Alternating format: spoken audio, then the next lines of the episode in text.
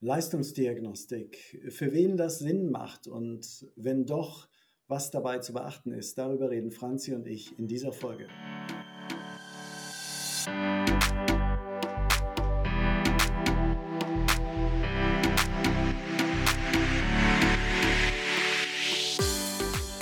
Der Marathon-Podcast. Franziska Dietz im Gespräch mit Andreas Butz.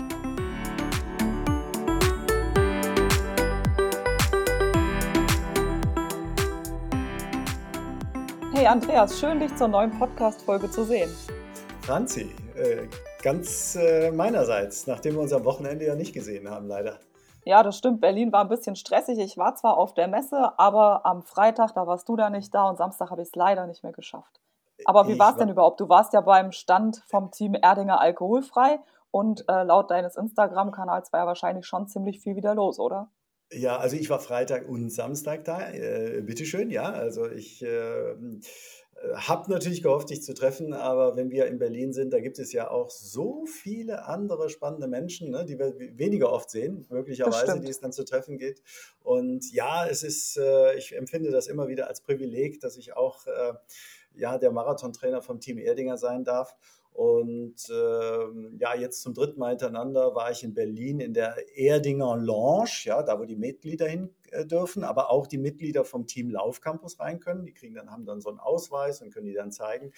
Und äh, ja, ich sage mal so spaßhalber, dann ist es mein Job, die Hand zu halten. Ja, dem einen oder anderen wird schon, wird alles gut, aber auch so Tipps zu geben, wie, wie, wie läuft man an und was, wie verpflege ich mich und was würdest du bei dem Wetter machen und was weiß ich was und wie lange dauert das. Also das macht immer sehr viel Spaß, aber ich düse dann natürlich auch über die Messe und äh, und äh, besuche dann Partner wie, wie den Andreas Lorenz von Ultraspire oder die Puma-Leute oder Altra und Squeezy äh, und äh, ja, bin dann unterwegs. Also es ist immer eigentlich zu wenig Zeit. Man könnte so viel machen, ja. Aber ja, du hast äh, noch so. mehr, mehr Programmpunkte, glaube ich. Bei mir ist das ja recht flexibel. Du hast eine Menge Programmpunkte. Ja, du gut, die Messe war jetzt halt, sagen wir mal, ein Punkt. Ne? Klar, Kunden treffen, rumgucken, mich vielleicht auch mal selber ähm, informieren, den einen oder ja. anderen Flyer mitnehmen von irgendeinem Event oder so. Aber klar, das Event war halt dann wirklich am Sonntag. Ne? Und da war ja dann der heiße Tag sozusagen. Und mein Wunsch, Franzi, ist, ähm, weißt du, ich, ich, am Schluss bleiben so ein, zwei Bilder oder vielleicht der ein oder andere Kommentar von dir hängen, aber ihr habt ja eine Menge Verpflichtungen, du und der Norbert. Mein Wunsch an die heutige Folge ist, Franzi, nachdem wir unser Hauptthema besprochen haben, äh, kannst du uns dann mal einführen? Also dann würde ich dich befragen, wie, wie die drei Tage denn so abgelaufen sind, Freitag, Samstag, Sonntag und was du, mit welchen Herausforderungen du zu kämpfen hast. Ist das in Ordnung? Klar, können wir machen. Also Franzis Berlin-Marathon nach dem Hauptthema. Dann legen wir, genau, äh, also dann äh, legen wir gleich los.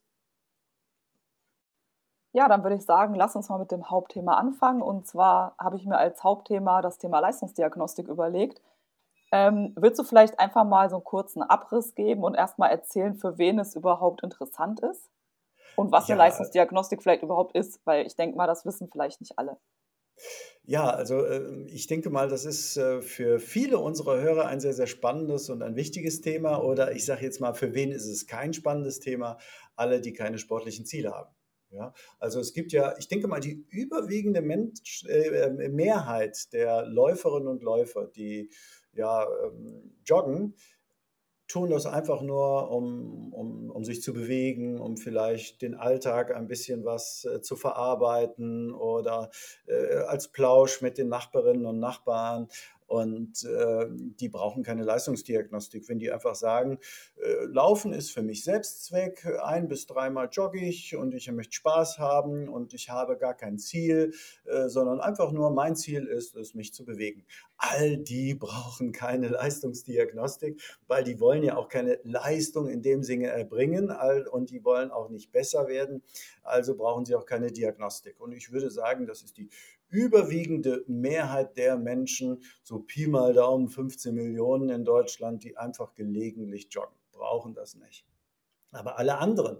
Und dazu zähle ich jetzt, glaube ich, auch alle, also 100 Prozent unserer Hörer, ja, die wollen ja irgendwie, äh, die machen das ja nicht, weil wir die besten Witze haben, ja, sondern die machen ja, weil wir irgendwelche Impulse geben zum Thema Training. Und alle, die Impulse haben wollen zum Thema Training, alle, die ein sportliches Ziel haben, alle, die ähm, besser werden wollen, egal was man unter besser ähm, werden verstehen mag, äh, die für die ist es sinnvoll, ab und zu mal innezuhalten quasi zu, äh, oder äh, einen Test zu machen, wo man den aktuellen Leistungsstand mal ähm, sich bewusst wird oder in Zahlen auch bewusst wird, um darauf aufbauend dann äh, Trainingsempfehlungen ermitteln zu können, Trainingsbereiche ermitteln zu können, ja, um dann das Training äh, zu optimieren, so dass man die Ziele erreichen kann. Gut, also sagen wir im Prinzip, dass man eine Leistungsdiagnostik macht, dann ja seine optimalen Pulswerte erhält oder also sagen wir mal die Werte, wo man halt ideal ähm, mit trainieren kann. Und dann kann man ja dementsprechend eben den Trainingsplan gestalten oder sich halt aus dem Internet den passenden Trainingsplan raussuchen. Von Laufcampus, ja. wenn man jetzt nicht einen individuellen Plan von dir sich stricken lassen möchte.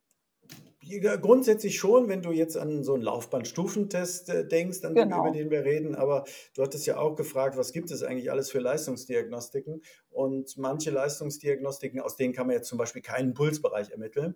Ja, wenn ich jetzt mal denke, ein 10-Kilometer-Lauf. Letztendlich ist jeder Wettkampf, jeder Wettkampf, äh, den wir machen, ja eine Leistung und die können wir wieder auswerten und ein Wettkampf Vollgas gelaufen über 10 Kilometer, über 5 Kilometer, über Halbmarathon oder eben sogar über einen Kilometer, den können wir analysieren und daraus zum Beispiel Trainingsbereiche ableiten für das aktuelle Training, für das künftige Training. Und man hat so eine so, so, so, ein Wettkampf ist so Bestandsanalyse. Ja, wie bin ich gerade drauf? Ja, also 10 Kilometer in 59,30 oder in einer Stunde 5 oder unter, unter 40 Minuten. Das ist eine Leistungsdiagnostik und mit diesen Werten kann ich etwas äh, machen. Zum Beispiel definieren, äh, was ist jetzt drin als nächstes? Ja, also unsere Potenzialanalyse ist da ja super dafür, schmeißt eine Zehnerzeit rein und dann bekomme ich Trainingsbereiche, also bei Laufcampus nach Potenzialanalyse suchen. Und äh, ja, aber damit kann ich zum Beispiel keine, keine, keine Pulsbereiche ermitteln, weil den Puls, den man dort hat beim 10-Kilometer-Lauf, ist nicht der Maximalpuls, und den braucht man, um Pulsbereiche zu ermitteln. Ne? Also das ist jetzt eine Form, der, der Wettkampf. Ja? Auch wir, wir haben ja gerade über den Berlin-Marathon gesprochen. Manche haben ihre Zeiten erreicht, manche haben es nicht erreicht. Und äh, genau darum ähm, äh, geht es, diese Werte dann zu, äh, zu, ja, zu betrachten und zu analysieren und zu gucken, was kann ich das nächste Mal besser machen. Ja? Aber auch, äh, auch dieser LC1000, ja? der LC1000, die wir haben, das ist ja quasi ich sage es jetzt mal, der neue Cooper-Test. Ja, viele von uns haben den Begriff Cooper-Test schon mal gehört oder gelernt, das hat man früher gemacht. Und äh, das ist nett, das ist bekannt, aber es ist äußerst unpräzise. Inzwischen setzt sich der LC1000 durch als das Standardwerkzeug oder die Standardtests, um selber ohne fremde Kosten äh, ermitteln zu können, wie ich denn drauf bin. Ich weiß nicht, ob wir da schon mal drüber gesprochen hatten, Franzi, in aller Kürze. Man kann das recherchieren. LC1000 findet man bei laufen.de, bei, bei Laufcampus, aber auch eine Beschreibung. Ist einfach nur ein 1000 Meter Wettkampf. Entweder, entweder hups, ich muss ja verschlucken, entweder alleine dann ist es kein Wettkampf, nur der Kampf mit sich selber äh, oder eben in der Gruppe. Das ist ein bisschen einfacher. Und mit dieser Zeit, mit dieser Tausenderzeit, und das ist eben ein, ja, ein, ein, ein, Kampf, der dann zwischen drei und fünf Minuten bei den meisten geht. Mit dieser Zeit kann ich einiges ermitteln, zum Beispiel auch meine Trainingsbereiche. Und wenn ich eine zuverlässige Pulsmessung habe, zuverlässig meine ich idealerweise mit Herzfrequenzmessung äh, und Brustgurt oder eben mit Oberarmsensor, ganz selten heute noch mit äh, Unterarm, Handgelenksmessung, das ist noch nicht präzise genug, ähm, ja, kann man eben seinen Maximalpuls annäherungsweise ermitteln. Wir sagen immer den Puls, den man ermittelt hat beim LC1000 plus fünf Schläge. Das ist so ansatz, ansatzweise der, der, der Maximalpuls. Ja, und dann gibt es Spiroergometrie, ja, Atemgasmessung. Habe ich mich oft mit beschäftigt. Manche bieten es an. Ich habe den Mehrwert nicht erkannt für mich, ja, in, äh, in, in, in, wie lange mache ich jetzt Leistungsdiagnostik? In 18 Jahren Leistungsdiagnostik habe ich den Mehrwert nicht erkannt. Ähm, deswegen machen wir Laufcampus Leistungsdiagnostiker eher Laktatstufentests, also auf die neue Art und Weise. Äh, auch da hat sich einiges verändert. Also Laufbandstufentest mit Laktatmessung, das ist so heute quasi der Standard, der Goldstandard, wenn es darum geht, ähm, tatsächlich äh, Leistungen zu ermitteln und äh, daraus Trainingsempfehlungen äh, abzuleiten. Bei dem Laufbahnstufentest ist es ja so, dass man langsam anfängt mit Gehen. Das macht man ja zwei oder drei Minuten, wenn ich mich da richtig erinnere. Dann wird Laktat am Ohr entnommen. Dann wird das äh, Laufband ja immer 2 km/h schneller gedreht und irgendwann kann man halt nicht mehr sagt Stopp, wenn man den Maximalpuls sozusagen erreicht hat. Und dann ist ja die Diagnostik vorbei. Ne? So wäre jetzt die grobe Zusammenfassung, wenn ich das noch richtig in der Erinnerung habe, oder? Ja, so ansatzweise. Ja, ich gehe, gehe immer davon aus, der eine oder andere macht das so. Franzi, vielen Dank für die, äh, für die Vorlage. Genau, ja. also so war das bei mir, als ich mal vor 100 Jahren ähm, eine Leistungsdiagnostik gemacht habe. Aber nicht bei mir, oder? Franzi, warst du schon mal? Nee, da kannten wir uns noch gar nicht. Das, kann man, äh, das war so die, die, die schlechte alte Zeit. Ne? So, genau. Ähm, ja, also äh, genau, dann, dann, dann gehen wir das Ganze einfach mal durch. Also grundsätzlich, sagen wir es mal so, wo, wo du über du gesprochen hast, ist jetzt quasi schon äh, das Kernelement der eigentliche Stufentest. Ähm, aber wenn jemand auf der Suche ist nach einem guten Leistungsdiagnostiker, würde ich ganz gerne schon vorher anfangen. Äh, eben, dass wir, dass ein, ganz wichtig ist, dass wenn man einen Termin zur Leistungsdiagnostik vereinbart, nebenbei bemerkt, ich biete das ja nicht nur selber an, sondern ich bilde auch Leistungsdiagnostiker aus und die sollten all das, was ich jetzt erzähle, auch so machen.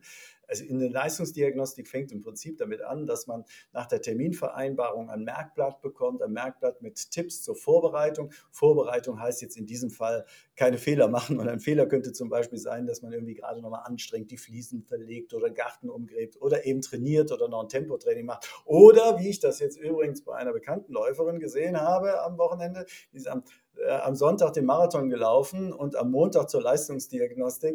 Ja, äh, habe ich auch gesehen. Es bringt, erstens bringt es gar nichts.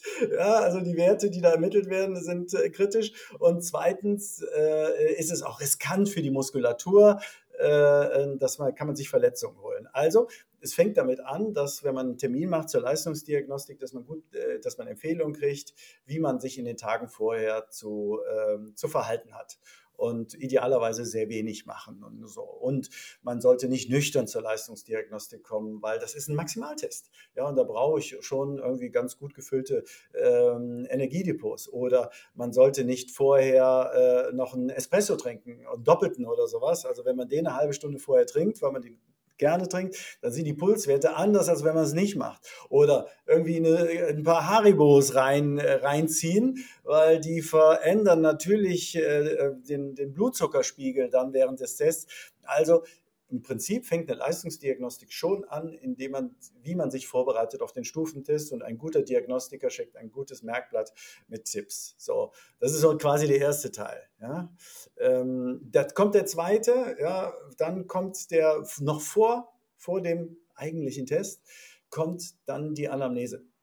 Ja, ich äh, erzähle es in der Trainerausbildung immer, immer, wieder, kein Schwein kommt zu mir äh, zum Stufentest, um seine Laktatwerte kennenzulernen. Natürlich äh, interessiert er sich, aber das, das übergeordnete Ziel ist doch, ey, wie erreiche ich, oder Ziel des Tests ist zu erfahren, wie der jeweilige Proband, die Läuferin, der Läufer äh, eben äh, seine sportlichen Ziele erreicht. Also die wollen ganz konkreten Weg haben, wie kann ich das erreichen. Deswegen sind die auch dann nicht danach damit zufrieden, wenn sie dann nur sagen, so hier ist GR1, GR2 irgendwas äh, also, oder LDL, MDL, Z, ZDL, wie das bei uns heißt, sondern die wollen wissen, äh, was mache ich jetzt mit diesen Werten und wie erreiche ich mein Ziel. So, und dafür machen wir eine Anamnese. Ja, das heißt, ergänzend zu den Werten, die wir dann beim Stufentest ermitteln, fragen wir auch, wie oft trainierst du, jetzt aktuell? Wie sind deine letzten langen Läufe? Was machst du besonders gern? Äh, wie, äh, was machst du nicht so gerne? Wie trainierst du aktuell? Was hast du üblicherweise für eine Pace? Was ist dein Durchschnittspace? Wie misst du gerade deinen Puls? Äh, und, und, und, und, und. Aber, oder bist du, wir fragen natürlich auch gesundheitliche Geschichten. Nimmst du blutdrucksenkende Mittel oder was auch immer? Oder wie schläfst du? Wie stressig ist dein Leben? So, also wir haben einen vierseitigen Anamnesebogen, den ich jetzt hier nicht ausführlich äh, komplett äh, aufzählen kann. aber da sammeln wir noch Informationen, die wir brauchen, um zusammen mit dem, was wir beim Stufentester machen, dann auch Trainingsempfehlungen aussprechen zu können. Also das ist quasi der zweite Punkt. So, und dann kommt der Stufentest, den du gerade schon mal aus deinem Gedächtnis heraus so skizziert hast. Jo, äh, wir fangen in der Regel, also mit Gehen war es jetzt in, in der Regel nicht, aber wir fangen in der Regel es sei denn, es kommt jemand stark Übergewichtiges zu uns, einer, der absolute Anfänger ist, der überhaupt keine Kondition hat, dann machen wir durchaus auch Walking-Stufentests. Das heißt, dann wird nur gegangen.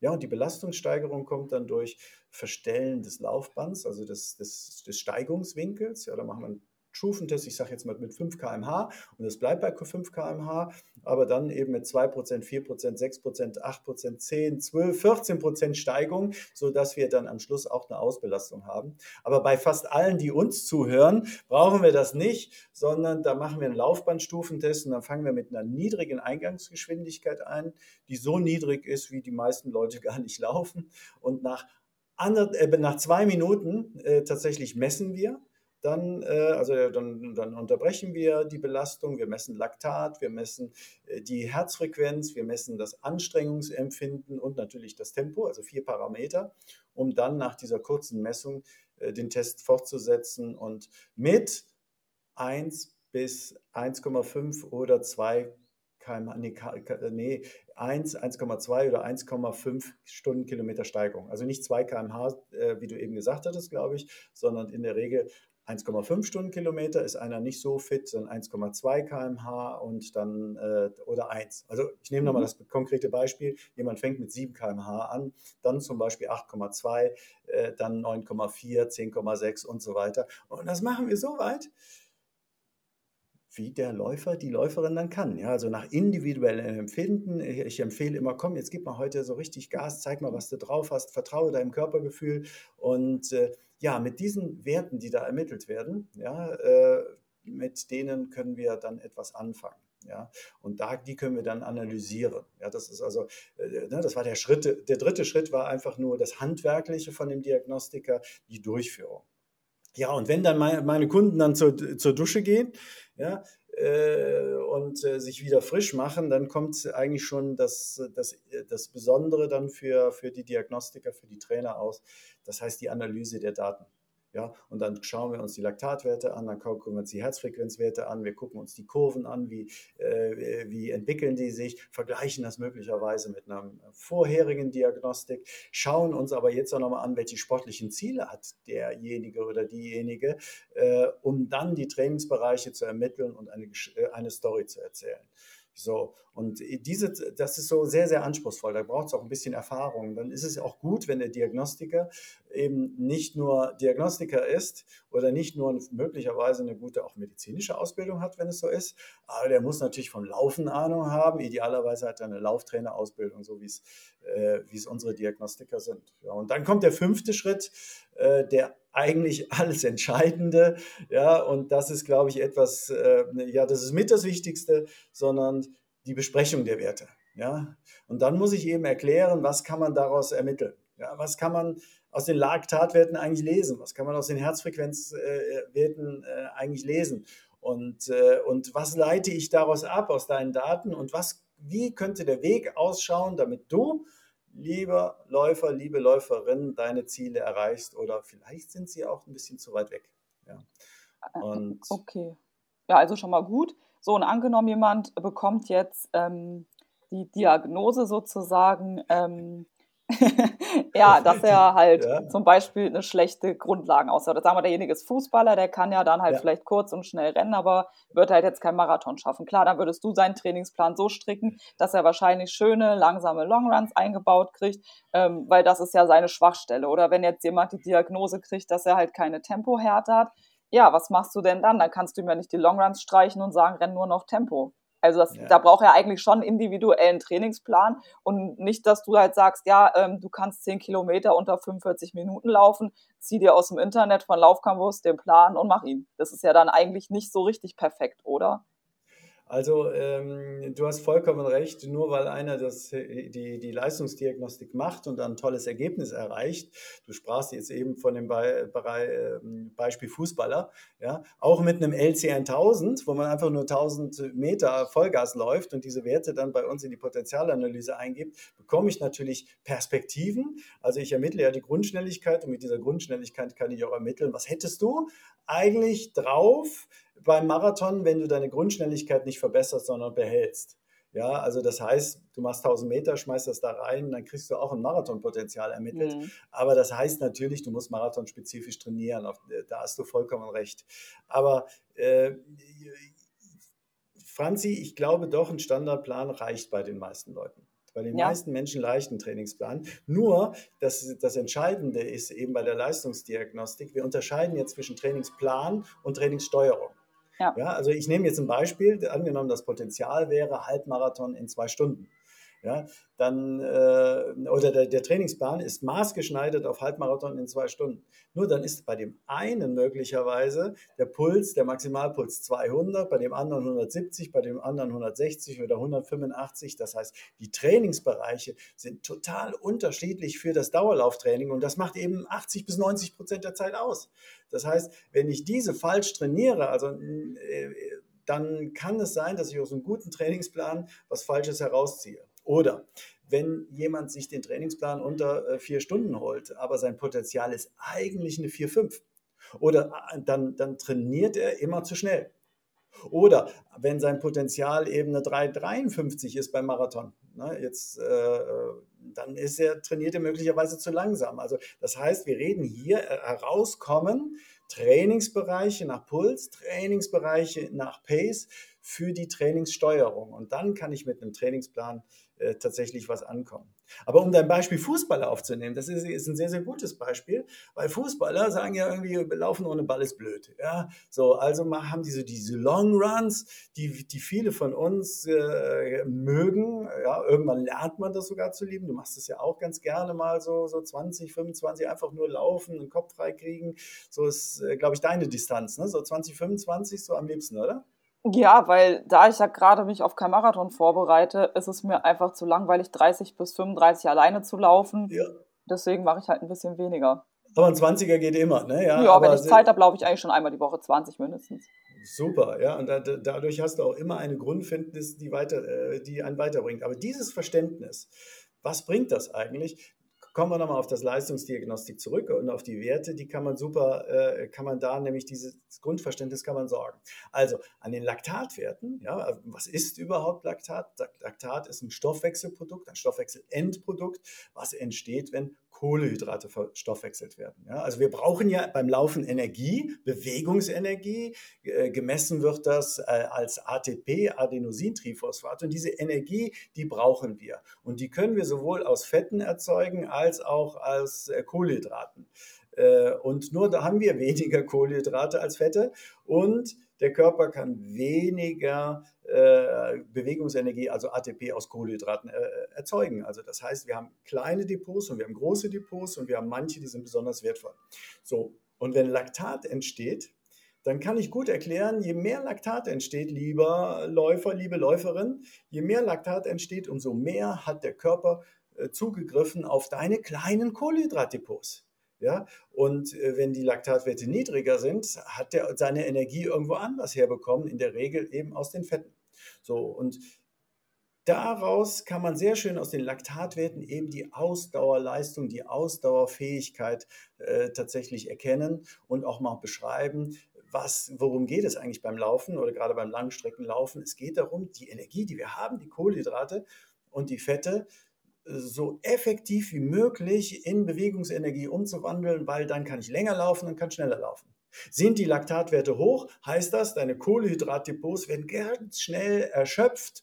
Und wenn die zu früh erschöpft sind, dann äh, droht der Mann mit dem Hammer, den hat der eine oder andere jetzt auch in Berlin wieder erlebt hat. Und dann bricht man ein und dann sind die letzten fünf, sieben, acht, zehn Kilometer wirklich eine Quälerei. Wenn ich die Laktatwerte aber schön niedrig halte, ja, dann ist das ein Zeichen dafür, ich kann die wertvollen Fettdepots, erstens habe ich davon mehr, auch wenn ich schlank bin, habe ich davon mehr und ich kann mehr Bewegungsenergie daraus erzeugen. Also das heißt, ich kann über die Werte, Laktatwerte, keine Menge erzählen dem Fußballer oder dem Anfänger über Sinn und Zweck des Trainings und kann ihn eben, wie du es eben schon vorweggenommen hast, erklärt, ja, ähm, wenn du einige Longruns machst, wenn du die schön langsam machst, wenn du die schön lang machst, wenn du die im Sauerstoffüberschussbereich machst, dann trainierst du tatsächlich deine Fettverbrennung, denn deine Fette brauchen Sauerstoff, damit wir sie Stoff für Stoff wechseln können. Aber Sauerstoff hast du mehr, wenn du langsam läufst und wenn du kurzatmig bist, dann hast du wenig Sauerstoff bis kein Sauerstoff und dann verbrennst du mehr Kohlenhydrate. Also den Trainingseffekt der langen Läufe kann ich da gut erklären und insbesondere bei den Wiederholungstestern.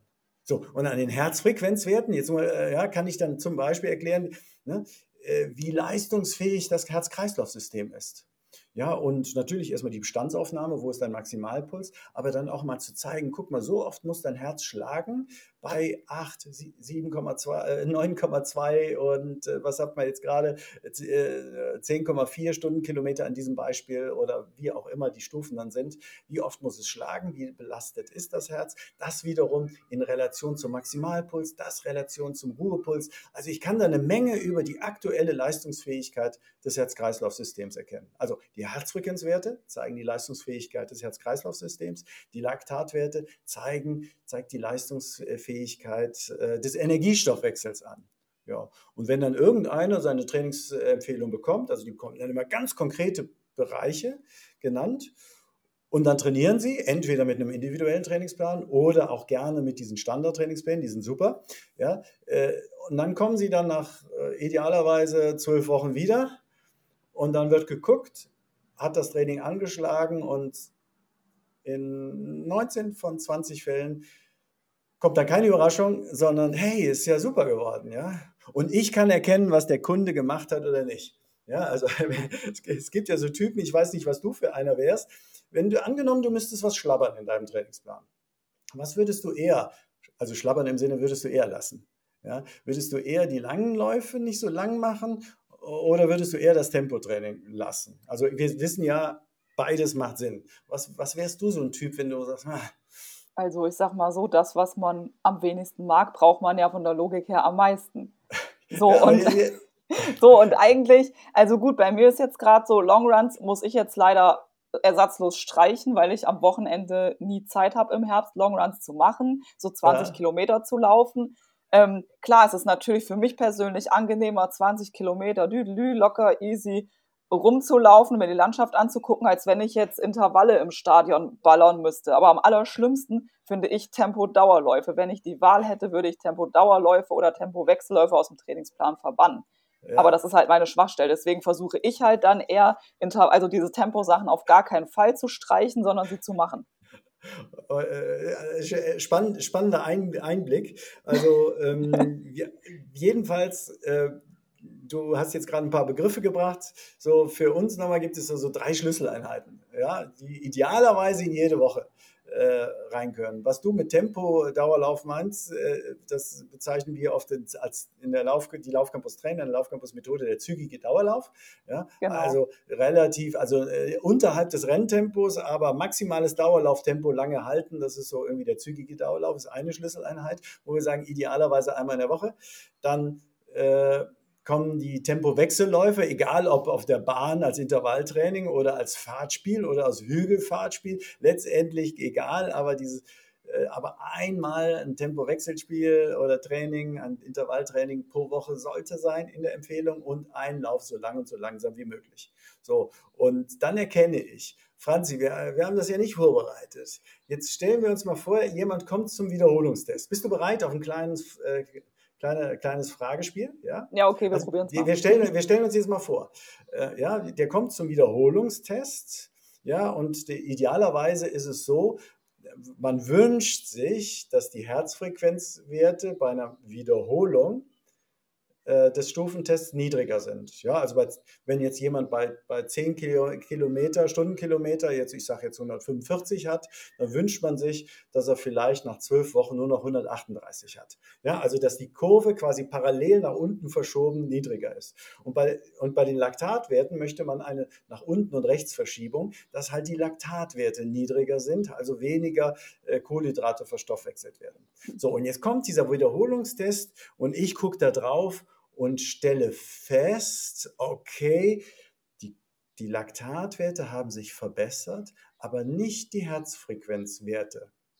Ja, also nochmal, die Herzfrequenzwerte sind so wie beim letzten Mal, bei, gleich, bei ein, zwei Schläge Differenz vielleicht maximal oder genau das gleiche wie beim letzten Mal. Und die Laktatwerte sind besser geworden. Hast du eine Idee, was der Athlet, die Athletin dann trainiert, nicht trainiert hat, wenn die Herzfrequenzwerte sich nicht verbessern? Ich denke mal, dass er kein Tempo trainiert hat, oder? Richtig, weil, genau. Weil es ist ja so, wenn ich jetzt ähm, lange, langsame Läufe mache, trainiere ich ja meinen Fettstoffwechsel. Das hat er schön gemacht. Ja. Ja. Aber ja, hat halt die Intervalle und so weiter vernachlässigt. Genau, und das ist das Spannende daraus. Klar, ne? Tempotraining ist nicht nur irgendwie ein Training für den Kopf, äh, für die mentale Stärke, nicht nur ein Training für den Bewegungsapparat und wir müssen mehr aushalten. Ne? Je länger die Schritte sind, umso mehr Kraft wirkt auf die Füßen. Ja, es ist auch ein Krafttraining fürs Herzen. Und wenn ich das einmal in der Woche mache, dann wird das Herz größer, kräftiger, leistungsfähiger. Wer aber sagt so nach dem Typ, nee, macht mir nicht so viel Spaß und ah, ist so anstrengend und so weiter, weiter. Das ist in Ordnung, verstehe ich. Ja, äh, aber der wird nicht so erfolgreich sein, wie wenn er sowohl das Tempotraining macht, als auch den langen Läufe macht. Und jetzt, liebe Franzi, die gute Nachricht für dich. Die Streicheinheit unter den Schlüsseleinheiten ist das, was du Tempo-Dauerlauf nennst, weil das ist jetzt nicht zwingend nötig. Also wenn ich die Wahl habe, ich bringe zwei Schlüsseleinheiten rein, dann auf jeden Fall einmal in der Woche Tempotraining, einmal in der Woche lange Läufe, weil wenn du lange Läufe machst, dann verbessert sich der Energiestoffwechsel. Ja. Und ja. diese Erkenntnis kann man dann super als Diagnostiker erkennen und mit den Kunden dann drüber sprechen. Und der Athlet bekommt natürlich selber eine Rückmeldung vor dem Wettkampf, rechtzeitig vor dem Wettkampf, hat das Training angeschlagen oder nicht. Und äh, wenn es nicht angeschlagen hat, hat man die Möglichkeit, sein Training fein zu tunen. Ne? Wie oft würdest du jetzt empfehlen, dass derjenige eine Leistungsdiagnostik machen soll? Also ja, klar, also, vielleicht wenn er jetzt sein, bevor er seinen Trainingsplan startet und dann alle vier Wochen oder wie oft würdest du es ihm empfehlen? Also wenn ich mal drüber nachdenke, Franz, jetzt in Chronologie unserer, ähm, auch in, in, Chronologie unserer äh, Podcast-Folgen, dann haben wir ja beim letzten Mal über die Regeneration auch gesprochen, beim, äh, nach einem Marathon. So. Genau. Und wenn ich diese vier Wochen hinter mir habe, ja, dann wäre es eigentlich ganz gut, wieder eine Bestandsanalyse zu machen. Wie gehe ich eigentlich jetzt in den, ja, wir nehmen das jetzt gerade äh, ja, im, im, im, Spätsommer, beginnenden äh, Herbst auf, dann wäre es eigentlich ganz gut, wie gehe ich jetzt eigentlich in die Winter, in die Herbst-Wintersaison rein? Also nach dieser Regenerationsphase jetzt mal zu gucken, äh, wo stehe ich, was sind meine aktuellen Werte um dann möglicherweise sich einen Plan zu machen. Und wir wollen ja das nächste Mal darüber reden, über mögliches Wintertraining. Wie gehe ich jetzt an, um dann im Frühjahr vielleicht wieder fit zu sein? Ja, und dann rechtzeitig vor den Frühjahrs-Highlights, ne, also das Gleiche gilt so ungefähr auch für, für natürlich die, die, die, die Herbstsaison, die Herbst-Highlights, aber dann rechtzeitig vor den Wettkämpfen dann nochmal eine zweite Diagnostik zu machen und zu gucken, hat das Training funktioniert, hat es angeschlagen, womit ist eigentlich zu rechnen, wenn ich dann in die Saisonhöhepunkte einsteige. Ja? Also zum also, Anfang und zum Ende. Also können wir quasi festhalten, was ich jetzt total wichtig finde, äh, vier Wochen nach dem Marathon, also nach der Regeneration, machen wir eine Leistungsdiagnostik, um zu schauen, wie wir uns verbessert haben und wie wir dann unser Wintertraining gestalten können, weil das machen ja also wahrscheinlich einige nicht dann ganz richtig. Die denken so, ja, Winter ist Off-Season, lassen dann schleifen, machen nur das, worauf sie wirklich Lust haben, machen vielleicht auch mal andere Sportarten wie Schwimmen oder so, was ja grundsätzlich okay ist und sagen dann drei Monate vor dem Frühjahrsmarathon, so, jetzt muss ich mal wieder durchstarten. Und das, ja, dann fängt man ja fast wieder bei Null an. Deswegen also äh, sollte man auch, denke ich, auf jeden Fall die Leistungsdiagnostik im Herbst dann nochmal machen, um dann auch gezieltes Training steuern zu können. Und wenn du jetzt einen maßgeschneiderten Plan machst, kannst du demjenigen vielleicht auch Schwimmen oder Fahrrad fahren oder was er halt machen will, dann auch einplanen. Ja, also ich, äh, ich beides ist grundsätzlich richtig. Wie diejenigen, die sagen, ich will jetzt erstmal mit wettkampforientiertem Training überhaupt nichts wissen, äh, habe ich großes Verständnis dafür, weil ähm, dreht sich ja nicht das ganze Leben darum. Aber wer eben so, so tickt und sagt, hör mal, das ist einfach ein wichtiger Teil meines Lebens und ich mag es auch beim Silvesterlauf schon fit zu sein, ja, oder beim, äh, beim äh, wie auch immer diese Läufe heißen, ja, es gibt ja den, den, den, den auch den Nikolauslauf und den Dreikönigslauf und was weiß ich was, oder dann fangen plötzlich die Winterlaufserie an. Also je nachdem, wer wie tickt, äh, der fängt idealerweise, äh, ich steige in den Winter mit einer, Grad, mit einer Bestandsaufnahme. Oder bei denen, die jetzt der Marathon nicht geklappt hat oder der Halbmarathon. Das kann ja unterschiedliche Gründe haben. Das kann Tagesform sein, das kann Ernährung liegen, das kann einfach nur unprofessionelles Halten auf der Marathonmesse sein, dass man da zwei Tage lang jedes Schnäppchen ausprobiert hat und hat sich dann nicht entspannt.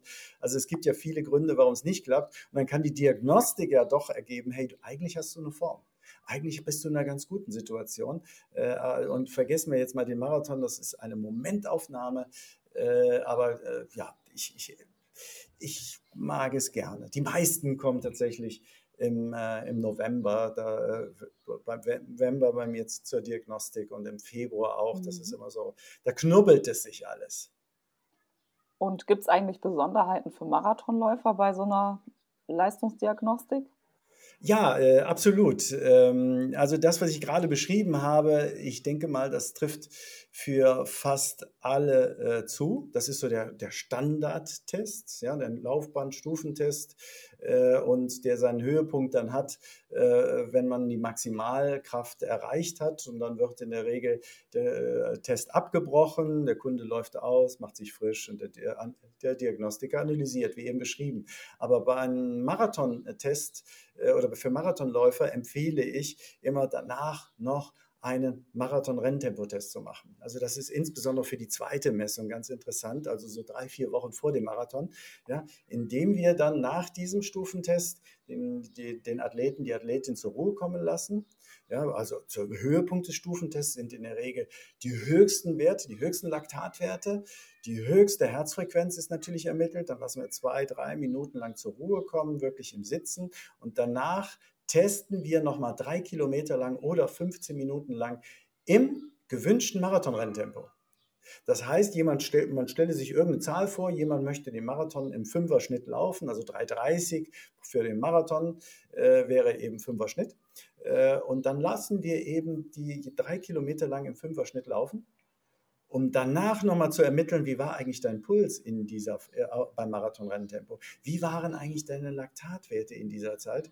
Und daraus kann man sehr, sehr, sehr, sehr, sehr, sehr gut ermitteln, ähm, wie realistisch es ist, dass der Athlet, die Athletin tatsächlich dieses Renntempo auch äh, ähm, durchziehen kann. Ja, und, äh, und das kann eben in der Regel sollte das eine Bestätigung sein und Unsicherheit nehmen. Das kann aber auch dazu führen, dass man sagt, hey, ähm, kann ich jetzt im Augenblick nicht erkennen, dass das drauf ist. Die Laktatwerte sind zu hoch, es hat sich nicht genug abgebaut. Also ich sehe das für riskant an.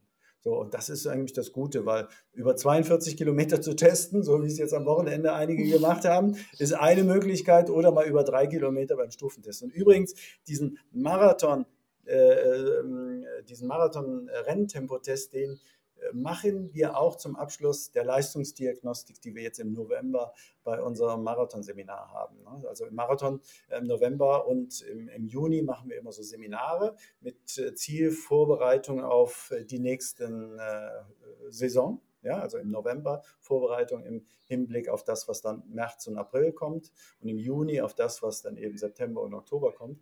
Und dann machen wir eben drei Tagesseminar. Am Freitag kriegt jeder eine Leistungsdiagnostik mit dem Stufentest und danach einen Marathon-Renntempotest und äh, dann weiß jeder, wo er jetzt gerade steht. Und im Februar, wenn wir uns dann vielleicht wiedersehen, was das fakultativ ist, natürlich eine Option, dann können wir gucken, hat sich da was dran verbessert. Ja. Hm, cool. Also damit wären meine Fragen geklärt. Es sei denn, es gibt noch irgendwas Wichtiges, was unbedingt erzählt werden muss, was ich jetzt nicht gefragt habe. Also vielen Dank erstmal für deine, für deine guten Fragen. Also ich glaube, dass, äh, das, das ist es, das, was man jetzt so bedenken sollte. Also ich kann es nur jedem empfehlen, wer besser werden will, der sollte irgendwie ein Gefühl dafür bekommen, wo er gerade steht Und wer nach einem Standardtrainingsplan trainiert, was wie gesagt gut ist, keiner muss immer einen individuellen haben, der braucht, kann mit einem super Standardtrainingsplan richtig gut trainieren, wenn er seine individuellen Trainingsbereiche hat. Und wer diese ermitteln will, der muss irgendeine Form von Leistungsdiagnostik machen. Und ja, das Präziseste, weil man sich gleichzeitig dann eben noch eine Beratung damit erkauft, ist eben zu einem guten Diagnostiker zu geben, der an die Hand nimmt und hört, was ist dein Ziel? Okay, das ist der Weg dahin. Und ja, ich denke mal, haben wir das Thema gut besprochen, oder? Ja, denke ich auch. Bevor wir über den Berlin-Marathon reden, lass uns doch erstmal ein paar Fragen der Community klären. Da haben uns ja auch wieder einige Fragen erreicht. Dafür schon mal vielen Dank. Ähm, passend zur heutigen Folge hat der Martin eine Frage gestellt und zwar ähm, wollte er wissen, wann im Vorfeld des Marathons der ideale Zeitpunkt für eine Leistungsdiagnostik wäre. Gut, die Frage wurde jetzt beantwortet, aber vielleicht ja. kannst du es nochmal kurz resümieren. Ja, also äh, zum, en äh, zum Ende des, äh, der, der Regenerationsphase oder Anfang der äh, Trainingsphase ist es gut oder eben ähm, zum so zwei, drei Wochen vor einem Marathon, um dann auch verbunden eben mit diesem Marathon-Renntempotesten richtig gute Einschätzung dafür zu bekommen, dass das Rennen funktioniert. Ja, also grundsätzlich ist immer der richtige Zeitpunkt, äh, es sei denn, man hatte gerade eine extreme Belastung. Äh, immer kann man irgendwie was ermitteln, aber deine Frage war, wann vor einem Marathon? Also meine Empfehlung, zwei, drei Wochen vorher. Da kann man nicht mehr viel korrigieren, aber man sieht seinen, äh, seinen, seinen, ähm, seinen, seinen aktuellen Leistungsstand. Gut, und dann hat er noch eine Frage gestellt, und zwar, ähm, ob in nächster Zeit ein Lauftechnikseminar im Kölner Raum geplant ist. Lauftechnik-Seminar genau. im Kölner Raum. Also wir machen äh, zweimal im Jahr Laufseminare und zweimal im Jahr Marathonseminare und immer gucken wir uns auch den Laufstil an. Also wenn es äh, ganz speziell um Lauftechnik geht, dann empfehle ich äh, mal bei der Trainerausbildung auch zu gucken. Den Trainerschein C, der ist hier bei uns in Euskirchen auch zwei Tage lang und dann jeden Vormittag wird dann eben äh, auch die Lauftechnik geschult mit Laufstil-Videoanalysen und Lauf-ABC-Übungen und so weiter. Oder wir haben sogar ein reines äh, Laufkurs-Konzepte-Seminar, da wird auch ganz viel an der Lauftechnik gearbeitet. Äh, das, oder eben diese Laufseminare. Also einfach mal gucken, äh, was es da bei uns gibt. Äh, also vielen Dank erstmal für dein Interesse oder eben mal ähm, diese Lauftechnik-Seminare, die wir einzeln anbieten in vielen Städten, so in Hannover, in Stuttgart oder wie auch immer. Da sind wir überall aktiv. Das nächste Mal, glaube ich, dann in Karlsruhe und in Berlin und ja, in, in oh, tatsächlich ist es so, in Euskirchen, bei uns, wo die Akademie ist, haben wir nur die mehrtägigen Laufseminare, wobei man da auch, das vielleicht jetzt noch als Hinweis, wobei man diese Tage auch einzeln buchen kann. Man muss nicht alle drei buchen, man kann auch einzelne Tage. Und dann kriegt man jedes Mal einen, einen wichtigen Impuls. Also der Samstag zum Beispiel bei unseren Laufseminaren, da geht es sehr, sehr stark und schwerpunktmäßig auch um die Lauftechnik. Martin war das, glaube ich, ja? Genau. Ich hoffe, ich konnte dir damit einen Tipp geben. Ansonsten anrufen äh, bei Laufcampus Euskirchener Vorwahl 02251 und dann die 81305. 0. Ihr könnt ja auch stoppen und zurückblicken. Und da weiß jeder Bescheid, der da rangeht, äh, wann die nächsten Seminare sind und lass dich einfach mal beraten. Danke, Martin, für die Frage. Ja, dann hat der Patrick noch eine Frage gestellt. Der ist ziemlich crazy, wenn ich mir die Frage so durchlese, denn oh. also ich meine es jetzt nicht negativ, ähm, um Gottes Willen, aber die Sache ist die, er möchte im kommenden Jahr am Rennsteiglauf teilnehmen und dort einen Halbmarathon laufen. Das ist Samstag. Ja. Ja. Einen Tag später äh, möchte er in Würzburg beim Halbmarathon starten. So, und halt bei beiden, also einen Halbmarathonlauf. Ja. Ne? Und jetzt fragt er sich halt, wie er am besten die Läufe angehen soll, weil er hat ja unseren Podcast gehört und weiß, dass er am besten Sonntag nach Pace laufen sollte beim flachen Halbmarathon in Würzburg. Aber beim Rennsteiglauf ist es ja schon eher Trail. Und ähm, ja, ich, also die, er hat jetzt nicht genau gesagt, ob er irgendwie was auf Zeit laufen will oder einfach nur so aus Spaß. Aber zwei Halbmarathons in zwei Tagen an verschiedenen Orten ähm, mit, wo der eine quasi ein Traillauf ist, ist ja schon crazy. Das meinte ich halt. Also, was würdest du ihm denn vielleicht mal empfehlen? Also, erstmal crazy ähm, findet man im, im Rheinland als Kompliment. Ja? So genau. Nach dem Motto, die, den Verrückten gehört die Welt. Ja? Wir sagen im Rheinland eher bekloppt dazu. Ja? Ganz schön bekloppt, der Patrick. Und, und dann grinsen wir in uns herein nach dem Motto, das ist ein Ausdruck an Lebensfreude. Ob das vernünftig ist oder nicht, ist was anderes. Ja, ich halte es für vernünftig, wenn Patrick nicht Vollgas läuft. Ja, wenn er sagt, so, okay, ich mache zwei Halbmarathonläufe, entweder gemütlich zum Sammeln, äh, dann ist es vernünftig. Oder er sagt, ja, ich mache so, ich gehe so auf 80 Prozent, dann kann man auch zwei Halbmarathonläufe hintereinander machen. Äh, wenn er sagt, der zweite ist mein eigentlicher Höhepunkt, äh, dann ist es eher so, dann, dann, dann wenn überhaupt, den, ja, den zweiten, also dann in Würzburg schnell laufen und, äh, den, und den Samstag am Rennsteiglauf eben dann sehr moderat im Dauerlauftempo, also nicht schneller als langsam im Dauerlauf machen und gerne auch mal eine Gehpause reinnehmen. Alles andere kann ja nicht funktionieren. Ja, also der, also der, der Trainingsplan musste noch erfunden werden, wo man zweimal äh, Bestleistung hintereinander über die Halbmarathondistanzen laufen können. Ja, also Spitzenathleten bei den Leichtathletikmeisterschaften, die können schon mal am, am Donnerstag 5000 Meter laufen und am Samstag 10 Kilometer, aber dann haben die eben nur fünf Kilometer zu, ver, äh, zu verdauen und es sind Profiathleten. Ja, aber ähm, wir können nicht zweimal 21 laufen und Vollgas. Ja, und äh, ja, also ich würde sagen, äh, lieber äh, crazy, äh, bekloppter Patrick, wie gesagt, genau. charmant gemeint, äh, mach das, aber lauf nach Gefühl so, beide Läufe, sammel die Medaillen ein, poste sie auf Facebook, Strava, wo auch immer, motiviere die anderen Leute zum Laufen, aber rechne nicht davon, damit, dass eine Zeit davon wirklich deinem, deinem Potenzial entspricht.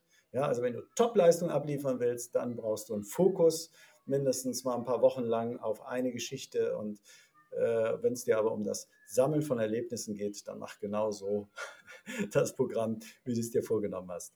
Genau, zu den beiden Events kann ich auch noch was sagen. Und zwar, der Würzburg-Marathon ist ja schon eine relativ flache Strecke, also da könnte er schon flitzen.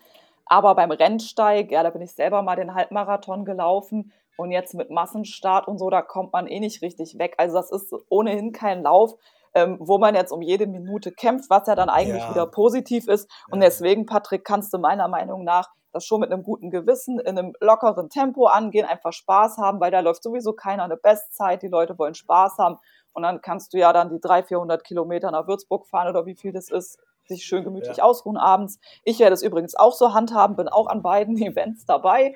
Von daher werden wir uns an der Strecke wahrscheinlich dann irgendwo sehen. Äh, nur ich laufe halt nicht und ähm, genau deswegen ganz entspannt ins Rennen reingehen wäre jetzt meine Empfehlung.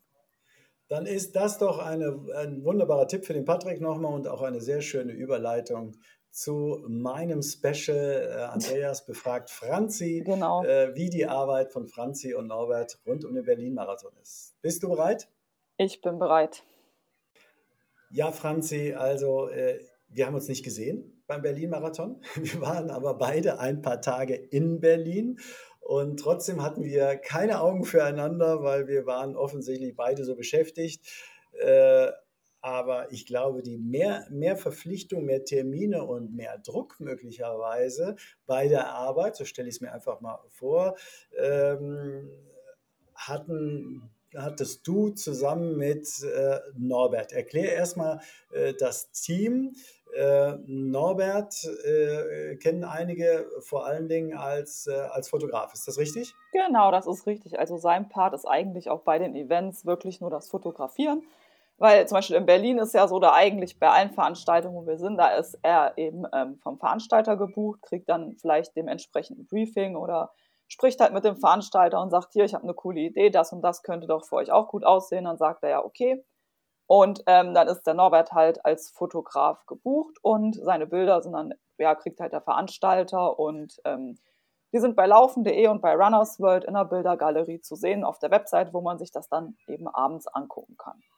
Super. Und äh, du fotografierst aber auch, aber du hast mehrere Jobs. Also der Norbert schreibt jetzt zum Beispiel keine Texte, ne? Ist ähm, richtig? Genau, das macht er jetzt nicht. Er macht wirklich nur Fotografie und ähm, man darf das auch wirklich nicht unterschätzen, weil die Leute denken, so ja, der knipst ein bisschen rum und dann gibt er seine Bildchen ab und das war's. Aber da ist ja. schon Druck, wie zum Beispiel sonntags, ne, dann fotografiert er so 5000 Bilder ungefähr. Fünf. Und dann muss er sich die halt alle angucken. Und klar, dann, also ja gut, eine Kamera macht halt so 20 Bilder pro Sekunde oder so. Wenn dann der Zieleinlauf ist, dann hält man halt gedrückt, dann kann man ja schon einige Bilder wegwerfen. Aber dann wirklich gucken, dass die Beine okay aussehen beim Läufer. Vielleicht auch, dass er jetzt nicht so blöd guckt, sondern schon angenehm guckt. Das muss man halt alles dann sich irgendwie angucken. Ne? Bleiben wir genau bei diesem Punkt. Ja? Jetzt reden wir zwar über die Arbeit von Norbert, aber das ist ja auch spannend. Ich sehe von dir oder von euch, über, übrigens mein Lieblingsfoto von dir, ja, das hätte ich gleich gerne noch. Und das würden wir dann am Tag nach dem äh, Podcast-Start, also am Montag danach, unbedingt veröffentlichen. Welches das ist, kommen wir vielleicht gleich noch dazu, wenn du es mir zur Verfügung stellst. Aber du hast ja die Rechte. Ich bitte dich gleich darum. Aber reden wir erst nochmal über diese Arbeit. Du hast also erstmal ähm, äh, Norbert fotografiert nicht wie die meisten mit einer Smartphone-Kamera, sondern erstmal hat er eine Kamera dabei oder mehrere? Zwei in der Regel mit verschiedenen Objektiven, dass er halt. Ich wechseln ja, muss, ja? Genau.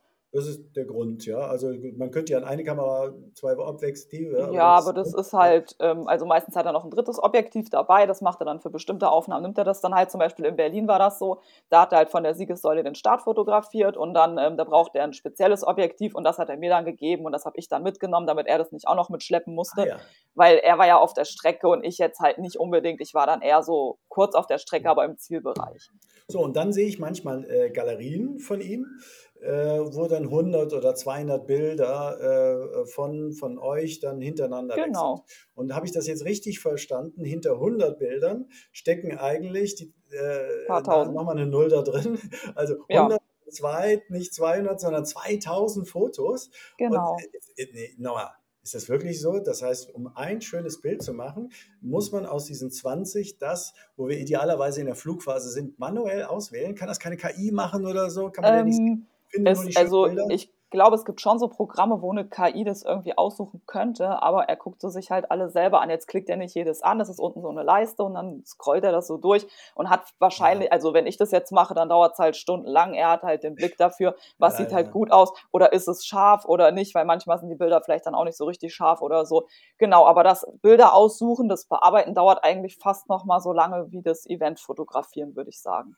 Also aber da ist halt auch Druck, weil der Veranstalter will ja schnell die Bilder haben und sagt so, am besten 20 Uhr dann abgeben am Abend. Und dann, ähm, ja, also es ist halt schon stressig. Und es ist halt, ähm, wenn jetzt am Freitag was fotografiert worden ist oder am Samstag, muss das ja auch sofort fertig gemacht werden und mhm. nicht dann irgendwann eine Woche später mal abgegeben werden. Also wenn, wenn ich bei einem, äh, wenn ich bei einem, Norma bei einem Event-Fotografen, das ist ja der Norbert nicht, sondern der ist ja, genau. der macht das ja in Auftrag, äh, nicht im eigenen Auftrag, sondern im Auftrag der, der Veranstalter in der Regel. Ja? Wenn ich bei so einem Event-Fotografen Fotos äh, bestelle, und dann äh, ist das manchmal so eine Flat, ja, also alle Bilder, die ich gemacht habe für eine Summe X, so, und dann sind dann, kriege ich dann 20 Bilder, aber es sind eigentlich nur drei schöne dabei weil genau. dann ist so eine Serienbildaufnahme, wie du es beschrieben hast, und mal sack ich ein und sieht total kacke aus und mal bin ich in der Flugphase und denke, ach, das Bild kannst du eigentlich nehmen, aber da bin ich gerade verdeckt von einer anderen Läuferin oder so oder einem Läufer. Also das heißt, äh, von den 20 sind nur zwei schön und diese Auswahl, damit euer, eure Auftraggeber glücklich sind und die Kunden, die das sehen natürlich, bei Laufen.de und bei Runners World zum Beispiel, genau. glaube ich, ja, da sucht ihr immer diese Arbeit aus. Ja. Okay. Genau. Ja, gut, damit habe ich jetzt per se erstmal nicht so viel zu tun, weil ich bin ja jetzt kein Fotograf. Ne? Ja. Ähm, mein Job ist halt ein anderer und zwar eher so allgemeine Berichterstattung. Okay. Ähm, und da kommt es halt drauf an, ich schreibe zum Beispiel die Texte dann in der Regel zu den Bildergalerien. Ähm, gut, das ist jetzt, dauert halt auch, weil ich will ja auch einen schönen Text irgendwie schreiben, aber das dauert jetzt keine zehn Stunden oder so. Das ist halt dann nach ein, zwei Stunden wahrscheinlich dann erledigt. Dann ähm, ist mein anderer Job Social Media, also bei laufen.de ja, spiele ich da immer Stories und Posts und so. Und ähm, je nachdem, ob der Veranstalter das wünscht, also ich sag mal beim Berlin Marathon war das jetzt nicht so, die haben halt eine riesen Agentur, die haben ein riesen Team, die da den Kanal bespielen, aber wenn es jetzt kleinere Veranstalter vielleicht sind, ähm, die da niemanden haben, dann übernehme ich den Kanal und bespiele den. Und ähm, ja, das ist halt dann eher wie so ein Livestream sozusagen, ne, dass man halt informiert wird, wie ist es gewesen Und ähm, ja, da muss ich natürlich auch mal an die Strecke, da habe ich mir dann meinen Plan gemacht, was ich halt eben zeigen möchte, vielleicht besonders schöne Punkte an der Strecke. Manchmal ist es so, wenn ich halt nicht dahin komme, weil ich kein Motorrad habe oder so, liefert der Norbert mir noch ein paar Filme von der Strecke, wie zum Beispiel mhm. jetzt in Berlin von der Gedächtniskirche oder so, weil ich hatte keine Möglichkeit, an die Strecke zu kommen, weil ich halt fotografieren musste noch. Mhm. Also im Ziel, weil da konnte er halt nicht also hin. Und doch, dann hatte ich noch ja. einen anderen Auftrag, wo ich auch im Ziel fotografieren musste für laufen.de.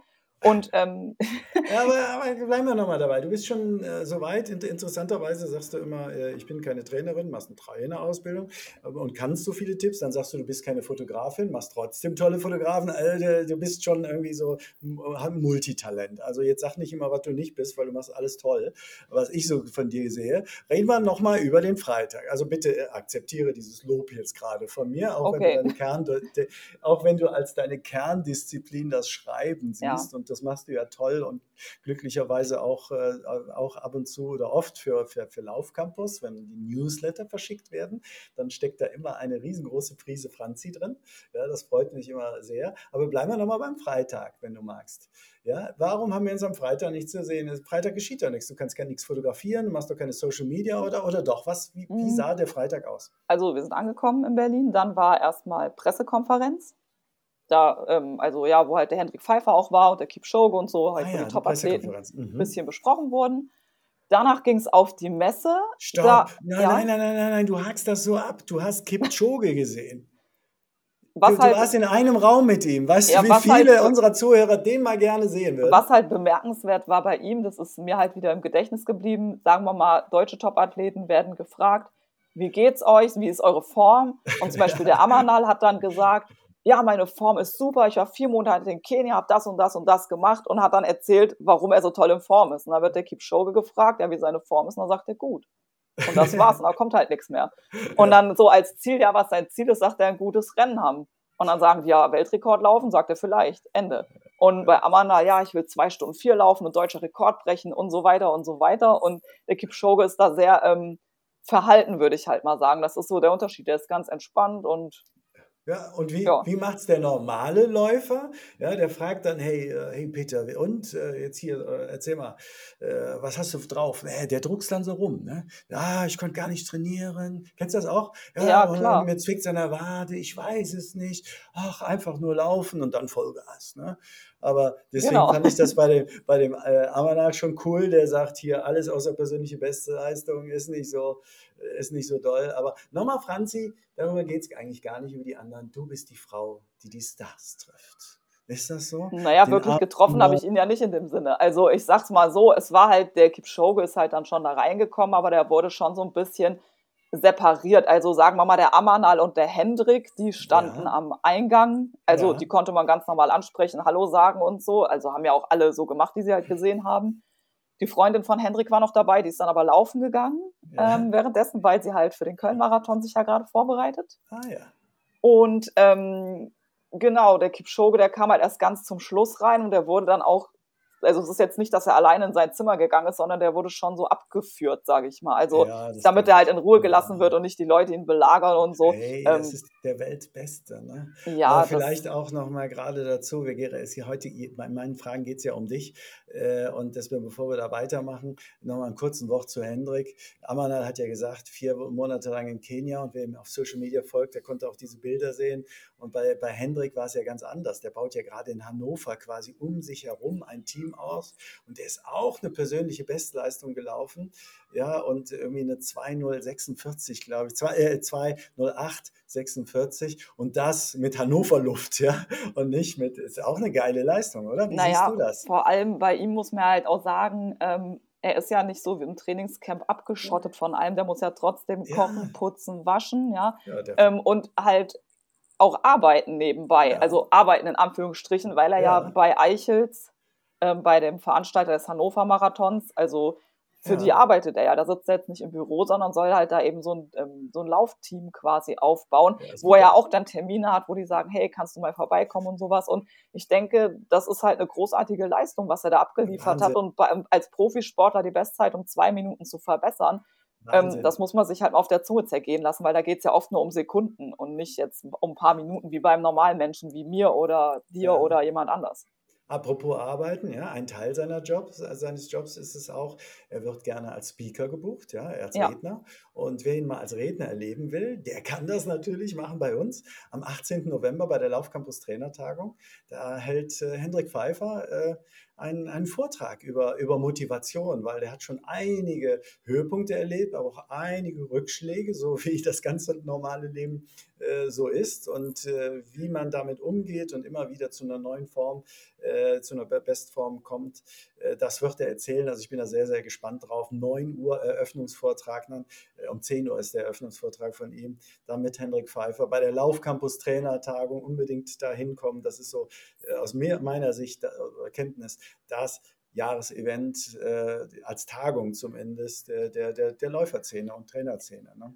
Aber reden wir über dich. Was machst du denn da? Hörst du da nur zu oder sammelst du da schon äh, Notizen oder machst du auch ein Foto, wie äh, Leute nebeneinander auf einer, ähm, äh, an, äh, auf, an den Tischen sitzen oder bringen dir die Fotos oder Notizen dann auch schon was oder fokussiert nur auf den Sonntag? Also ähm, ich habe ein paar Fotos gemacht, aber das hatte eher den Hintergrund, um nochmal zu üben für den Sonntag. Ah, ja, okay. Weil ähm, eine Woche vorher war ich nämlich in Karlsruhe beim Marathon, da sollte ich das Ziel fotografieren, das ist jetzt nicht so super gut gelaufen. Okay, da war die Location auch schwierig und dann habe ich so gedacht, hey komm, ähm, dann nutze ich lieber die Gunst der Stunde und mach, fotografiere halt nochmal ein bisschen, guck's mir halt einfach nochmal an, übe nochmal. So, aber das war jetzt mehr für mich und als dann vorne ähm, sich die Fotografen alle um Kipchoge gedrängt haben, habe ich den Platz auch freigegeben, weil mir wäre das jetzt persönlich, das war ja nur so privat für den ja, Mülleimer ja. eigentlich, ähm, zum Üben. Da wollte ich jetzt halt wirklich denen, die die Fotos für DPA brauchen oder für Redaktionen, halt den Platz dann auch lassen. Ansonsten ja. halt ein paar Notizen gemacht, was haben die so gesagt, ein paar Insta-Stories bei laufen.de gemacht und ah, halt schon, den einen oder anderen Post vorbereitet. Zum Beispiel jetzt für den ADAC-Marathon. Die wollten Aha. ja Hendrik auch noch viel Glück wünschen und ah, so. und halt einfach also zuhören, das so mitkriegen. ADAC-Marathon, das ist ja der in Hannover. Genau. Und da ist, glaube ich, dann über äh, nächstes Jahr, dieses Jahr ist es ja in Köln, ist nächstes Jahr, glaube ich, auch die deutsche Marathonmeisterschaft. Genau, dann wird es da wahrscheinlich Geschichte. auch wieder rund gehen. Hendrik möchte natürlich dann sich den Titel auch wieder sichern. Ja. Ja, muss man halt schauen, wer so alles kommt und ob das dann klappt, aber das sieht man ja dann. Und halt einfach so, ähm, ja, zuhören, weil da wird ja dann auch mal irgendwas erzählt, was mir vielleicht später nochmal irgendeine Info, die was bringt oder so. Ja. Halt einfach so beim Event. Ähm, ja, wenn es die Möglichkeit ergibt, finde ich es immer nett, halt dabei zu sein. Ja, also es ist ja ganz witzig. Wir, Hendrik ist ja der amtierende deutsche Marathonmeister. Und während ähm, die ersten äh, Hörer sich diese Podcast-Folge anhören, ist er dabei, diesen Titel zu verlieren. Genau. weil, weil, unsere Folge erscheint am 1. Oktober und dann der, findet der Köln-Marathon statt. Und äh, da ist Hendrik natürlich nicht am Start, weil er war ja in Berlin. Äh, doch, er ist am Start, aber nicht für sich selber. Er paced seine Freundin. Und er das finde ich halt auch super bemerkenswert, Geil. weil sie möchte ja um die 2,30 laufen. Ne? Ach, sehr schön. So, und ich meine, wenn man eine Woche vorher voll all in gegangen ist, eine Woche später dann ähm, 2,30 im Marathon zu pacen. Beim Marathon 2,30. Ja, und das will er halt pacen. Ich meine, das ist halt, muss man sich halt auch mal wieder auf der Zunge zergehen lassen. Das ist halt irgendwie auch ziemlich Wahnsinn. Ja, er macht und ich denke mal, der will dann auch nicht nach 10 Kilometern aussteigen, wenn seine Freundin sich den Meistertitel holen will und ihr Debüt feiert. Ne? Also, ähm, wie geil. Also ich denke mal, die Hörer werden jetzt gleich dann irgendwie in die Ergebnisliste gucken. Genau. Äh, und wie ist Hendrik jetzt? Ist er durchgelaufen? Ist er ausgestiegen? Und so weiter. Aber auch schön. Mensch, was man von dir alles so erfährt. Siehst du mal, gut, dass wir den Spieß hier umgedreht haben. Genau, ja gut, Franzi, das hat er halt auf der Konferenz erzählt. Ne? So. Da hast du es erfahren, ja, genau. genau. So, und wie geht es nach der Konferenz weiter? Ähm, ab zur Messe. Gut, die war ja jetzt ein ähm, bisschen außerhalb gewesen. Ja, da halt rumgucken, Klar, wenn jetzt Kunden dann Stand haben oder auch wenn es keine Kunden sind, halt einfach Bekannte, mit denen ein bisschen sprechen, die mal treffen. So, aber da war halt auch schon wieder ein bisschen Zeitdruck gewesen, weil ähm, wir haben ja auf der Messe dann einige Posts vorbereitet, also ja, Bilder gemacht für Posts, weil wenn die mhm. jetzt einen Messestand da haben, dann muss man das ja auch mal zeigen, dass die halt die Follower sehen, ah, okay, ja. der und der Marathon ist halt da, kommt doch mal vorbei, guckt mal vorbei. Ähm, so, aber das muss ja alles am Tag so früh wie möglich fertig gemacht werden, weil die Messe ist ja nur noch Samstag. Mhm. Also schnell alles erledigt, sage ich mal. Die Messe hinter uns gelassen, dann ähm, ging es halt weiter, die ganzen Posts fertig machen. Klar, den Text kann ich ja vorschreiben, aber die Bilder müssen ja aus der Kamera geholt und fertig gemacht werden. Und ähm, abends gab es dann noch so ein Get-Together, heißt das. Das ist eigentlich mhm. so, ähm, ja, wie soll ich das erklären? Wie eine Party sozusagen. Gibt es ein bisschen was zu essen, nette Atmosphäre. Und da sind halt viele von den Marathonveranstaltern oder vom SCC halt Mitarbeiter und so. Ja. Und eigentlich ist das jetzt auch nur so, dass man sich mal trifft, dass man sich mal unterhalten kann. Ähm, ich finde es nett, da Leute zu treffen und sich zu unterhalten, ne? aber einfach mal zu hören, was macht der so und was macht der so. Mhm. Aber das ist halt auch anstrengend, weil man ja immer bei der Sache sein muss und immer zuhören und so viele Leute. Man quatscht ja mal mit dem und mal mit dem. Ähm, gut, der Norbert hat das halt alles fotografiert und äh, ja, war da halt die ganze Zeit unterwegs und ich habe halt dann rumgequatscht, sage ich mal. So, und während du da wahrscheinlich bei diesem Get-Together-Häppchen essen warst, bin ich mit der Nina von Team Erdinger, irgendwann, als der Stand dann etwas ruhiger wurde, es waren nicht mehr so viele Leute, so gegen ähm, halb acht, also um acht hat die Messe geändert, haben wir Nina und ich gesagt, komm, jetzt gehen wir shoppen. Sie hatte noch gar nichts gesehen von der Marathonmesse und dann sind wir rumgegangen und haben uns in aller Ruhe mal äh, eine halbe Stunde lang ungefähr war es, äh, so, so, so, so ein paar Innovationen, die wir noch nicht kannten, angeschaut. Das war auch schön. Es war ruhig. So, und äh, wie gesagt, die Nina ist die, die äh, Nina Scheels, die Chefin quasi vom Erdinger Active Team. Und wir beide haben geguckt, was wir gerne hätten und was wir uns demnächst schenken lassen. So zu Feiertage gibt es ja immer wieder. Ne? Ja, und dann, äh, wie gut kannst du dann schlafen äh, bis, bis zum Samstag? Bist du dann aufge... Ne, gut, bist ja Profi. Ey, ne? ich, bin, ich war fix und alle, der Kopf ist aufs Kissen gefallen und ich bin eingeschlafen. So, dann, ähm, ja, dann war ja halt der Samstag, der war eigentlich dann erstmal relativ entspannt, weil vormittags stand jetzt nichts an. Aber ab mittags hatten wir dann beide einen Job und zwar hat dieser R5K stattgefunden. Das ist so eine Rennserie aus vier Rennen bestand die für mhm. so schnelle Jugendliche bis 23. Da konnte ah, man auch ein Trainingslager vom DLV gewinnen, also eigentlich mhm. ganz nett. Sehr und das war ab mittags und ja gut, vormittags muss man sich dann vielleicht mal mental ein bisschen ausruhen, ähm, aufs Rennen vorbereiten, nochmal überlegen, wie macht man das jetzt, die Sachen packen und sowas halt, weil das ist ja schon, ich stehe da auch unter Druck dann Absolut. Ähm, gut, im Endeffekt war das halt so, der Norbert hat halt dann fotografiert, also hat den Lauf fotografiert und ich habe halt darüber berichtet, habe dann Social Media Content gesammelt sozusagen, also mhm. Interviews gemacht mit den Leuten dann im Ziel und ja, währenddessen vom Rennen berichtet. Dann war es mhm. aber eigentlich auch schon Abend, als das rum war. Dann wurden die Bilder fertig gemacht, das alles ins Internet hochgeladen und so weiter. Dann hatte ich genau 30 Minuten Zeit, dann bin ich nochmal schnell gelaufen. Ah, sehr schön. Weil laufen will ich ja schon, aber Long Run oder sowas schaffe ich halt dann nicht. So, Ach, und dann abends waren wir nochmal verabredet mit ja. äh, Christian von laufen.de. Haben wir halt, machen wir immer, wir treffen uns immer samstags mit ihm zum Essen. Ach, cool. Ja, ist eigentlich immer schon so Tradition, ja. einfach nochmal quatschen, dann den Sonntag ja. nochmal besprechen, was macht er so, wo sind wir so und so weiter. Und ähm, ja gut, und Sonntag stand ja dann der Marathon an. Und ja. da war das dann halt eben so, dass äh, wir morgens um acht oder halb neun oder so, ich glaube eher um acht, zum Start gegangen sind. Mhm. Ja, und ab da hat dann jeder sein Ding gemacht. Ne? Der Norbert hat das Event fotografiert. Ich habe halt den Kanal von laufen.de mit Stories befüllt und ähm, war dann halt im Ziel, als die Top-Athleten kamen, musste die halt fotografieren. Das ist mhm. für mich ja dann auch Stress, weil ich dann schon immer Angst habe, kriege ich einen Platz, der gut genug ist, ist meine Kamera richtig eingestellt, erwische mhm. ich den richtigen Moment, weil da gibt es halt keinen zweiten Moment.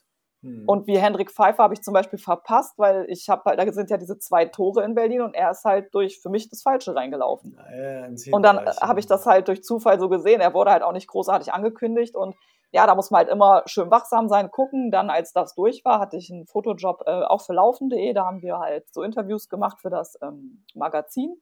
Mhm. Also ich musste die Leute halt nur fotografieren und der Norbert Hensen hat sie halt ähm, interviewt.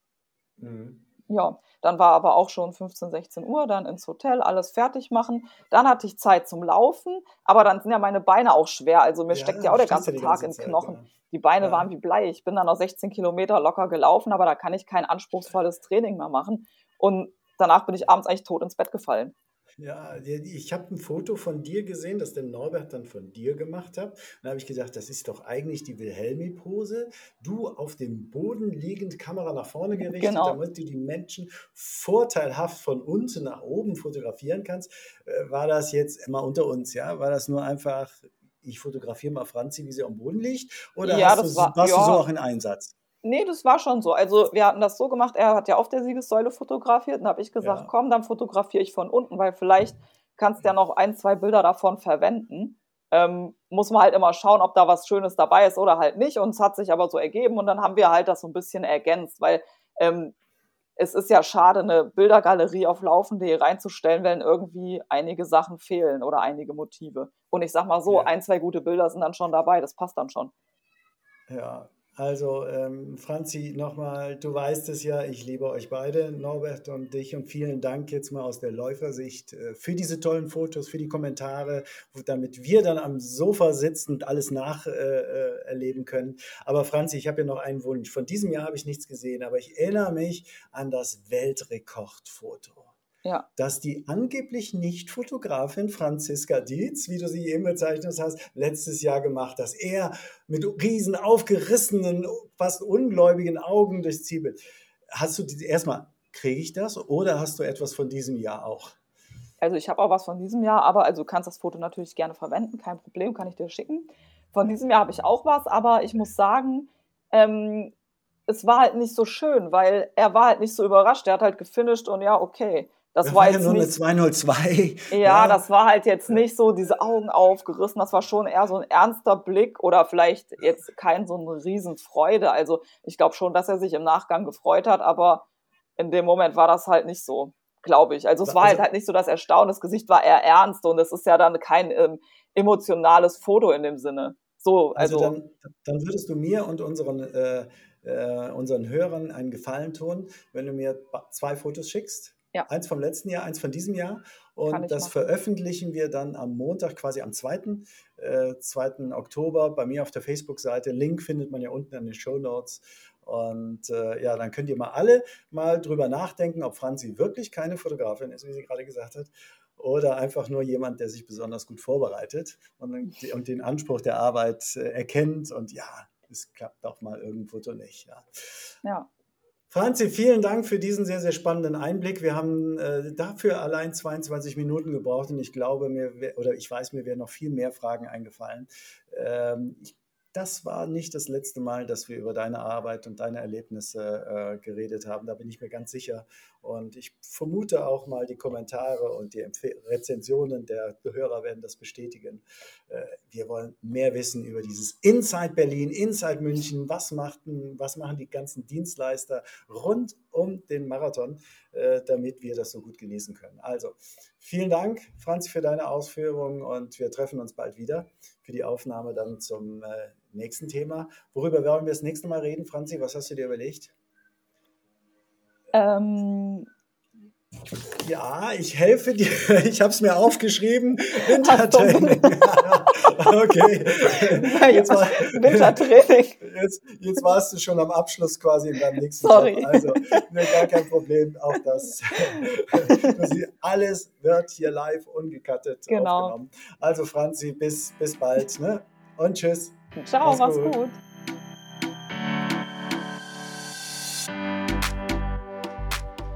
Der Marathon-Podcast. Franziska Dietz im Gespräch mit Andreas Butz. Du möchtest keinen weiteren Marathon-Tipp verpassen? Dann folge uns und aktiviere jetzt die Glocke.